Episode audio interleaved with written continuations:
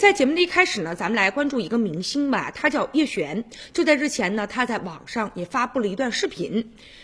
视频当中啊，有一个男的在高铁上呢大声的外放视频，结果呢这叶璇就出言相劝嘛，被对方呢骂说他是神经病。就在十月十三号的时候，视频当中的这名男子已经回应了，他说是我不对，但同车呢有人外放的声音比我还大，那感觉呢叶璇是在针对自己，没想到这事儿会上网。他同时表示呢，觉得对方侵犯了自己的肖像权，希望对方能够删除视频，并且公开的来赔礼道歉。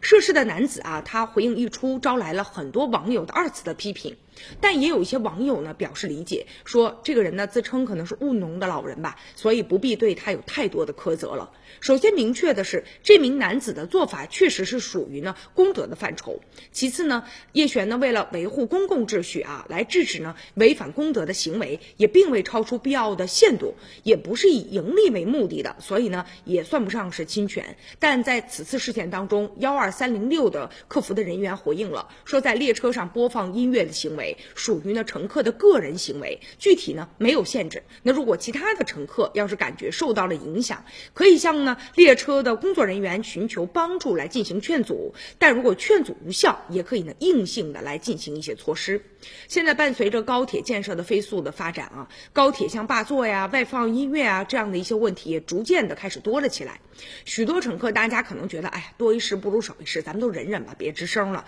一会儿就下车了，何必呢？因为这个事儿在吵。起来不值得，但是呢，现实生活当中啊，这一类问题往往就因为大家都想忍一忍嘛，所以就缺少真正有效的处理的机制啊，更多的是依赖每一个乘车的人大家自身的这种道德意识和公德之心。所以在这儿呢，也是希望吧，我们要改变一下生活的方式和我们呀，就生活的一些想法。所以说，人坐在了高铁上，但是我们的思维真的坐在了高铁上了吗？